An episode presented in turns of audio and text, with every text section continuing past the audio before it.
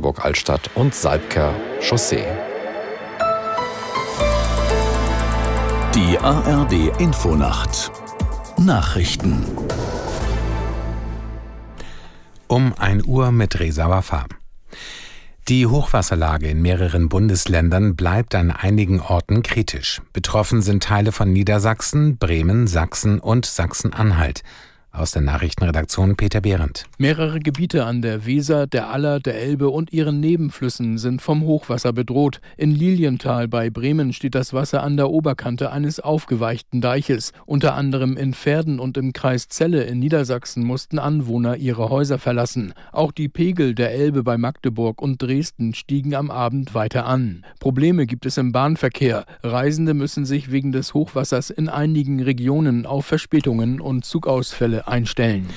Union und FDP begrüßen den Vorstoß von Arbeitsminister Heil, Jobverweigerern für eine gewisse Zeit das Bürgergeld zu streichen. Der sozialpolitische Sprecher der Unionsfraktion im Bundestag Stracke sagte den Funke-Zeitungen, wer sich aus Bequemlichkeit jedem Arbeitsangebot verweigere, könne nicht auf die Solidargemeinschaft zählen. Aus der Nachrichtenredaktion Thomas Bücker.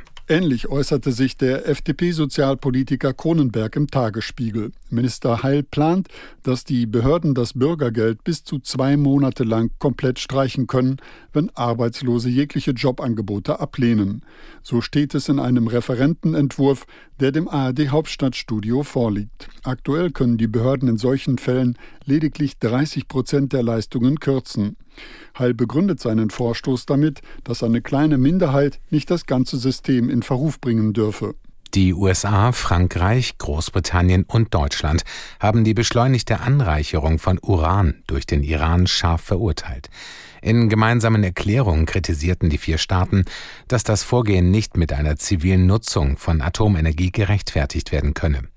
Vielmehr zeige sich der mangelnde Wille der Führung in Teheran, zu einer Beruhigung der Spannungen im Nahen Osten beizutragen. Nach Einschätzungen der Internationalen Atomenergiebehörde hat der Iran die Herstellung von hoch angereichertem Uran massiv erhöht. Der deutsche Skispringer Andreas Wellinger hat die Qualifikation für den ersten Wettbewerb der Vierschanzentournee gewonnen. Wellinger siegte in Oberstdorf vor seinem Teamkollegen Karl Geiger. Dritter wurde der Slowene Peter Preutz. Mehr als 16.000 Zuschauer verfolgten die Qualifikation. Das Auftaktspringen findet heute statt. Das waren die Nachrichten.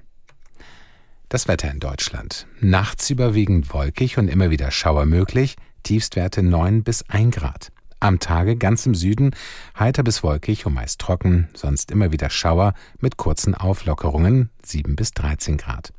Die weiteren Aussichten am Sonnabend viele Wolken und einzelne Schauer bei 5 bis 12 Grad.